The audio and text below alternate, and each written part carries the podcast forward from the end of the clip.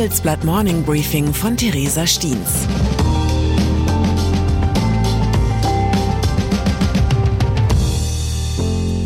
Guten Morgen allerseits. Heute ist Freitag, der 6. Januar 2023 und das sind unsere Themen. Können Technologien die Welt retten? Können deutsche Panzer der Ukraine helfen und können wir auf ein Ende der Krise hoffen? Nach einer kurzen Unterbrechung geht es gleich weiter. Bleiben Sie dran. Wie geht es weiter mit der Europäischen Union? Präsidentschaftswahlen in den USA, EU-Parlamentswahlen, geopolitische Krisen und wirtschaftliche Schwierigkeiten. Wir suchen Lösungen für diese Herausforderungen. Am 19. und 20. März auf der digitalen Europakonferenz von Handelsblatt, Die Zeit, Tagesspiegel und Wirtschaftswoche. Über die Zukunft Europas sprechen wir mit Bundeskanzler Olaf Scholz, Wirtschaftsminister Robert Habeck und vielen mehr. Kostenlose Anmeldung unter europe20xx.de. Technologie. Wer wissen will, wie es derzeit um den Gemütszustand der Menschheit bestellt ist, sollte in die Wüste von Nevada fahren. Dort in der Prunkstadt Las Vegas findet gerade die weltgrößte Technologiemesse CES statt. Das Nonplusultra der Branche trifft sich hier, um über neue Trends zu informieren und mit aktuellen Bedürfnissen noch mehr Geld zu machen.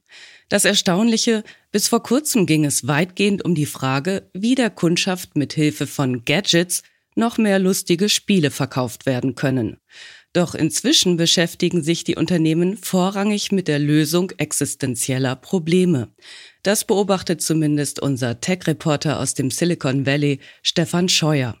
Doch die Wandlung der CES hin zur vermeintlichen Weltrettermesse lässt nichts Gutes erahnen und wirft gleichzeitig die Frage auf, welche grundlegenden Probleme unserer Zeit die Technologie überhaupt lösen kann. Damit haben sich auch unsere Reporterinnen und Reporter im heutigen Wochenendtitel beschäftigt. Sie identifizieren sieben Herausforderungen, für die neue Erfindungen eine Lösung liefern könnten. Dazu zählen etwa intelligente Gerätschaften, die dabei helfen sollen, Lieferketten zu stabilisieren. Unternehmensleiter könnten sich so live darüber informieren, was bei ihrer Ware gerade so passiert. Der Kühlcontainer beim LKW kann also schnell Alarm schlagen und mitteilen, hallo, bei mir steht die Tür offen. Vor allem bei der Bekämpfung der Klimakrise sind die Hoffnungen auf technologische Helferlein groß. So könnten neue Batterien Energie aus Wind und Sonne speichern. Auch bei der militärischen Verteidigung soll Technologie stärker zum Einsatz kommen. Und zwar Made in Germany. Denn auf Lösungen von anderen Großmächten kann sich Deutschland nicht länger verlassen. Die Idee, Sensoren etwa von Panzern, Drohnen und Satelliten könnten vernetzt werden, um so einen digitalen Echtzeitlagebericht zu bekommen. Mein persönlicher Favorit der Problemlösungstechnologien ist allerdings Horst 600. Horst ist ein Roboter, der pro Jahr rund 30.000 Hydraulikventile produzieren kann. Somit bietet er einen Vorgeschmack darauf, wie der Fachkräftemangel technisch gelöst werden könnte. Meine Hoffnung, vielleicht hat Horst nach Feierabend ja auch noch Lust, bei mir Staub zu saugen oder die Wäsche aufzuhängen. Angebot. Wenn Sie die umfassende Analyse interessiert und Sie zum Beispiel unseren Wochenendtitel in Gänze lesen möchten, dann schauen Sie doch auf handelsblatt.com vorbei. Ein besonderes Handelsblatt-Abo-Vorteilsangebot habe ich zudem für Sie unter dem Link handelsblatt.com slash mehr erfahren reserviert. Aktien. Eine Tätigkeit, die ich persönlich sehr faszinierend finde, ist die des Börsenskeptikers.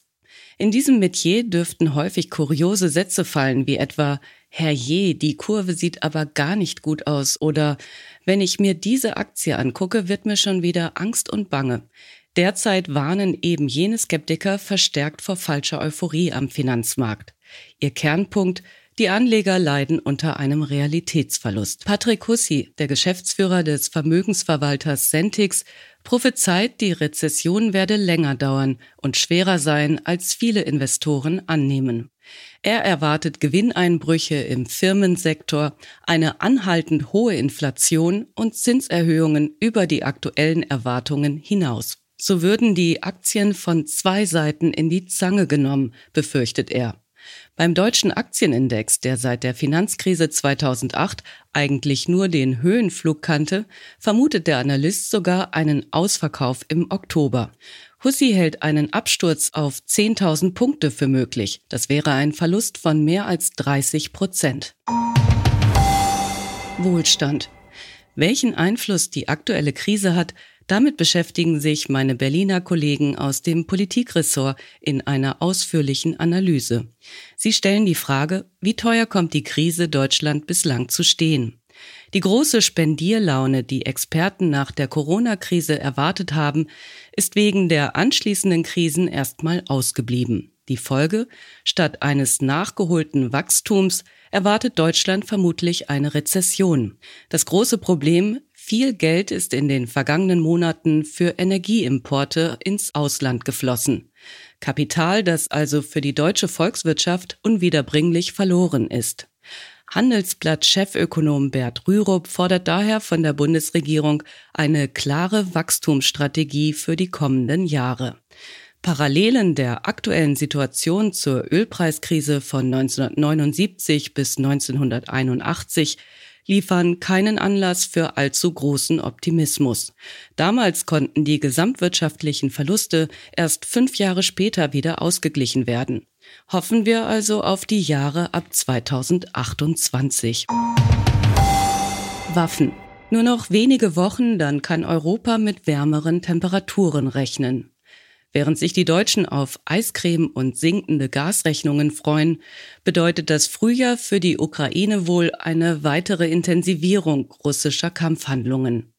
Die Vorbereitungen dafür haben längst begonnen und Deutschland hat sich nun entschieden, die ukrainische Verteidigung mit Hilfe von Schützenpanzern des Typs Marder und Patriot-Abwehrraketen stärker als bisher zu unterstützen.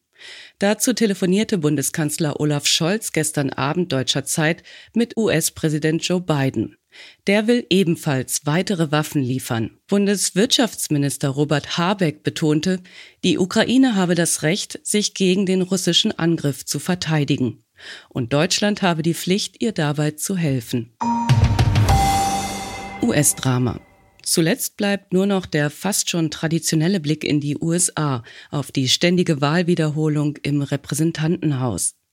In der Nacht machte Kevin McCarthy die elf gescheiterten Wahlgänge voll. Ein Ende des Prozederes ist bisher nicht in Sicht. Indes wächst der Spott. In den sozialen Medien wurde vorsichtshalber schon mal darauf hingewiesen, dass die Verfassung nicht verbietet, eine Katze als Sprecherin zu wählen. Seufzend denkt man sich, dass mittlerweile vielleicht selbst die Wahl eines Haustieres ein legitimer Weg wäre, um die Blockade der amerikanischen Demokratie endlich aufzulösen. In der kommenden Woche begrüßt Sie an dieser Stelle wieder mein Kollege Christian Rickens. Ich wünsche Ihnen einen guten Start in den Tag ohne Katzenhaarallergie. Es grüßt Sie herzlich Ihre Theresa Stiens, Redakteurin. Zur aktuellen Lage in der Ukraine. Hoffnungsschimmer oder Propaganda. Erstmals seit Kriegsbeginn hat Moskau eine Waffenruhe entlang der gesamten Front in der Ukraine angeordnet. Was will Putin mit dieser Geste bezwecken? Und ist ihre Umsetzung überhaupt realistisch? Kleine Start-up spürt russische Raketen auf. Kaum ein Tag vergeht ohne russische Raketeneinschläge in der Ukraine. Um das eigene Militär bei der Abwehr zu unterstützen, setzt ein Start-up auf künstliche Intelligenz. Weitere Nachrichten finden Sie fortlaufend auf handelsblatt.com slash Ukraine. Das war das Handelsblatt Morning Briefing von Theresa Stiens, gesprochen von Wiebke Bergemann. Die Welt steht vor gewaltigen Herausforderungen. Zum einen die Energiewende voranzutreiben und gleichzeitig den Klimawandel einzudämmen. Und auch der Energieträger Wasserstoff gewinnt weltweit immer mehr an Bedeutung. Doch wie geht es weiter? Erfahren Sie mehr auf dem Handelsblatt Wasserstoffgipfel 2024 am 12. und 13. Juni in Essen. Infos unter handelsblatt-wasserstoffgipfel.de. Mit dem Vorteilscode Wasserstoff 2024 erhalten Sie einen Rabatt von 15% auf die Tickets.